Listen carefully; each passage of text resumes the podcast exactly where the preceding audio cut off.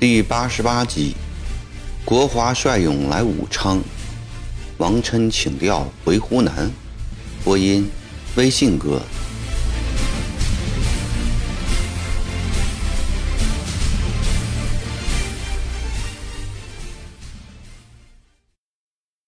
第二天的午后，曾国华带领在湘乡招勇的五千勇丁来到了武昌。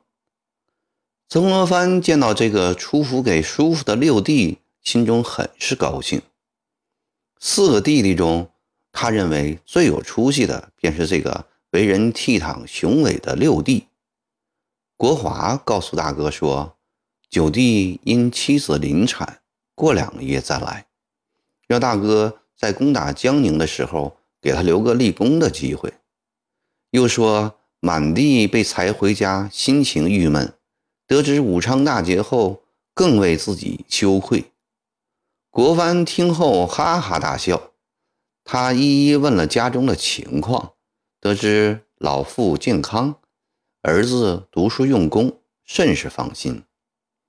国华捎来两封信，一封是左宗棠的，一封是骆秉章的。攻下武昌，曾国藩向朝廷保奏出力官员。没有忘记在长沙的左宗棠的功劳，特地给他保了一个知府衔，赏戴花翎。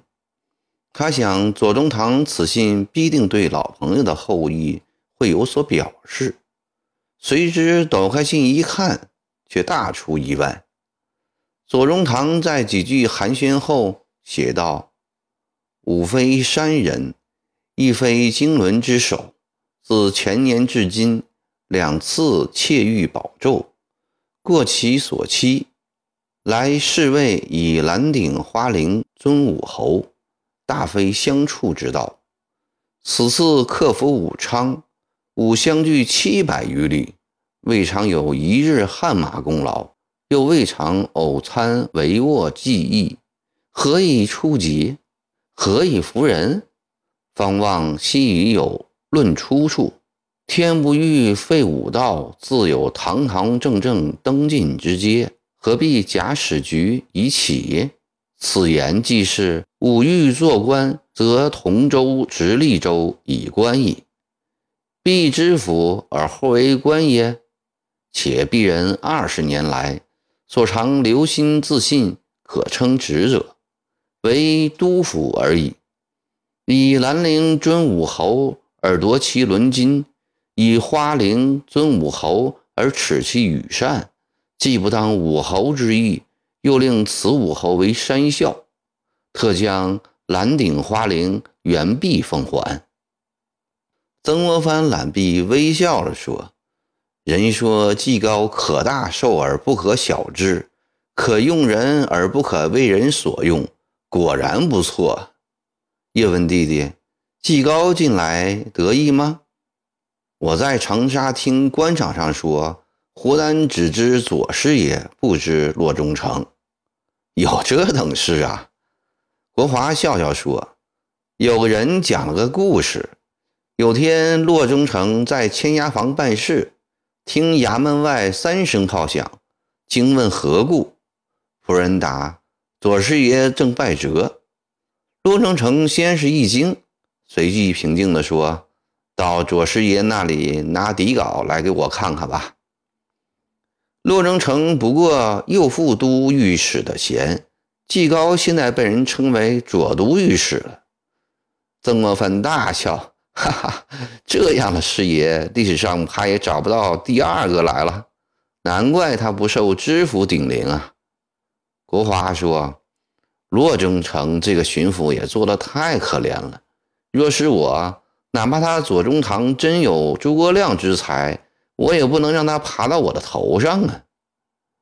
骆玉门也是没有办法的，又无做巡抚的才干，又要恋战，值得听季高的了。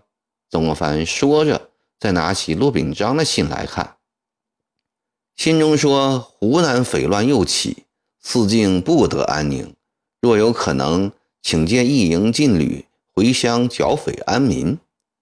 曾国藩问：“省里会匪又起了？”“是啊，听天地会、正义堂、串子会、半边钱会、一股乡会都在闹，洛中城一天到晚如坐水火之中。”国华答道：“据说串子会逆攻长沙呢，声称要为林明光报仇。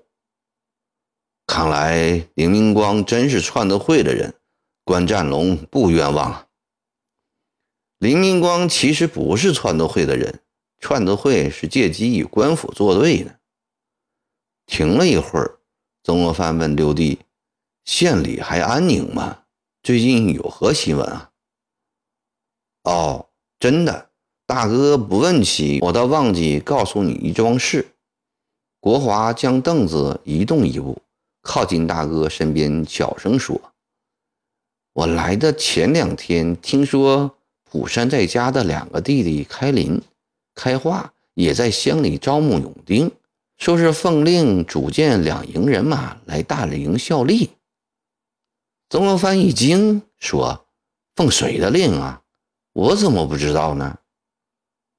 国华压低声音说：“我看普山这人有野心，他是想壮大自己的力量，大哥。”你可不能做落玉门，让普山做起左老三来了。曾国藩蹙紧眉头，沉默不语。国华见大哥心中不快，后悔这句话说的过分了，他有意转换话题。大哥，我一向只知读书作文，从未带过勇，以后还请大哥多多指教啊。带勇之法。曾国藩想了想，又说：“兄这两年来的体会是，以体察人才为第一，整顿营规，讲求战守尚在其次。制胜之道，有的人归结在使用坚船利炮，其实在人而不在器。故你最要紧的，不是在多添刀枪马匹，而在于慎选少官少长。”曾国华为人眼界甚高，平日里只有自己的这个大哥，别人都不放在眼里。此刻他知道大哥是在给他传授真正的学问，便恭恭敬敬地端坐聆听。选择少官少长，主要在实心办事上，有忠义血性；其次能吃苦，号令严明，有智谋。其中优以实心办事最为重要，实心就是真心实肠，朴实稳当，这是第一义。至于算路程之远近，算粮草之余缺，算彼己之强弱，都是第二义了。这也就是德和才之间的关系，德才兼备最好。如果二者不可兼得，宁可用才低点而德好的人。绝不可用才高德薄之人。国华点头称是。曾国藩知道弟弟的秉性，又说：“恒人亦不可眼界过高啊！人才靠奖励而出，大凡中等之才，奖帅鼓励，便可望成大器；若一味贬斥不用，则慢慢的就会对为腐朽。对待部属。”大哥有两句话，望弟切记。国华望着大哥，恳切地说：“请大哥赐教。”这两句话就是“扬善于宫廷，归过于私事。”国华点点头，轻轻地重复了一遍。曾国藩又说：“我明天给你派几个好少官，日后要靠你自己慎选帮手啊。”兄弟二人正说话间，王真进来了。国华与王真相见甚是亲密，互道思念之情后，王琛对国藩说：“昨天敌师亲受妖刀，在两万乡勇中影响甚为激烈。得妖刀者，莫不感激敌师知遇之恩，发誓要跟着敌师万死不辞。没有得到的不少人找到我。”要我禀请敌师，再打造五十把，他们要凭战功来获取。曾国藩捋着长须，开怀大笑：“好啊，看在普山的面上，再打造五十把吧。”王山很得意地说：“听说日内即将整时冬夏，自古战胜攻取靠的是奇谋妙策。学生现有一奇策，不知可用否啊？”曾国藩说：“虎山有何妙计，尽管说。”据情报，长毛伪燕王秦日刚收集武昌会竹，在齐州至钱家镇一带设下防线，其企图在阻我长江水师。齐州至田家镇地形险峻，敌人以重兵把守，胜负难卜。长毛伪一王现居九江，九江兵力与朔江南上，城内必然空虚。我军不如暂不惊动田家镇之贼，而出奇兵突袭九江。九江危急，则贼之人马必回援。那时，我水陆大军将顺利冲破齐州、田家镇，会师于九江城下。若此策可行，学生愿率五千人马，星夜奔驰江西，擒石达开于九江。王琛那一段话说的气概昂扬，曾国藩一边捋着胡须，一边微闭了双眼，在认真的听。他不以为王琛此计为然。待到王琛说完，他缓缓地说：“用兵打仗虽常有奇策，但只可偶尔为之，不可以为根本。本当平时者。”常抄胜卷，虎山刚才所说的名为“围魏救赵”，实乃越寨进攻。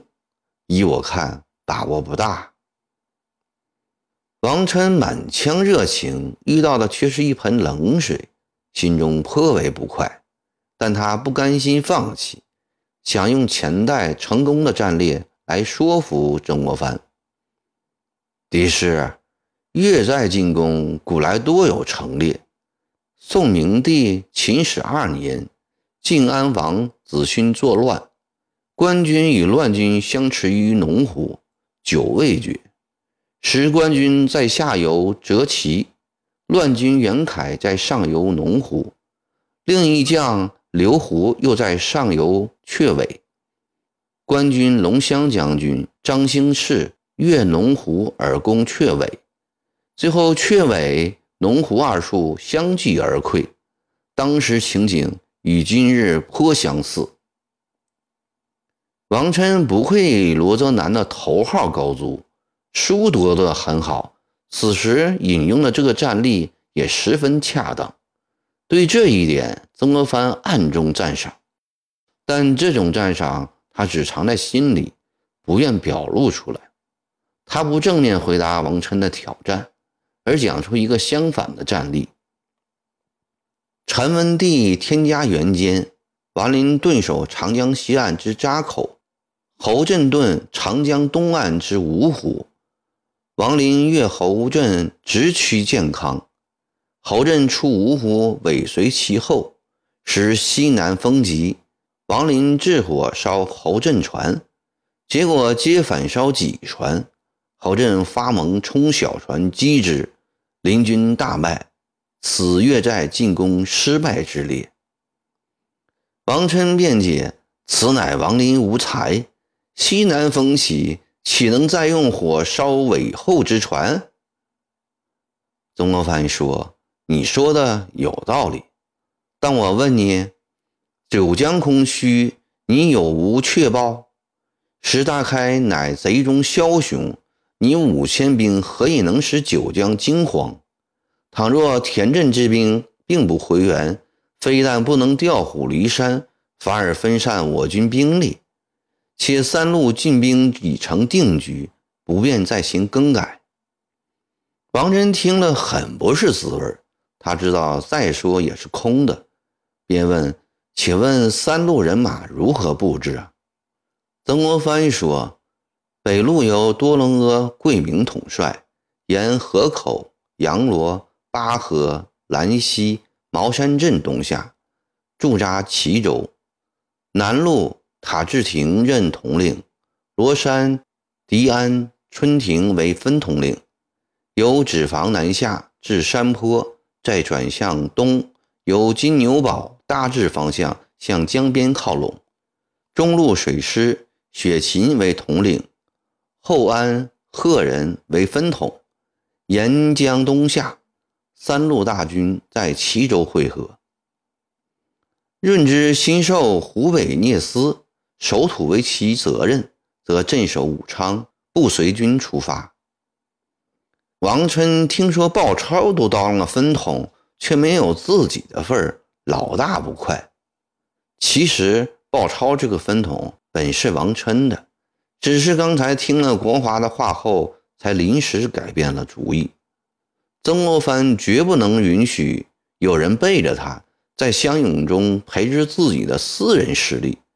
他原本极其喜欢王琛的才能，银山一仗后。更器重王琛了，但后来曾国藩发现王琛越来越心高气傲起来，常常自作主张，俨然以湘勇首脑自居。特别是初到衡州时写招牌一事，使曾国藩很长时间心中不安。今天听到六弟说的情况后，便断然决定撤掉他的分统一职，派他回长沙去。曾国藩见王臣闷坐不语，便换上笑脸，显出一副极信任的姿态，对他说：“普山，这是温普刚送来的罗中堂的信，你先看看。”王臣接过信，边看边想：“既然敌师不信任我，我何不借此机会回湖南去？天下纷乱，哪里不可冒头？”何必一定要在某人手下受气呢？狄师啊，你就让我带老乡营回长沙去吧。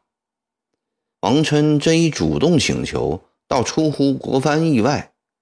他自私，王琛志大才高，敢于任事。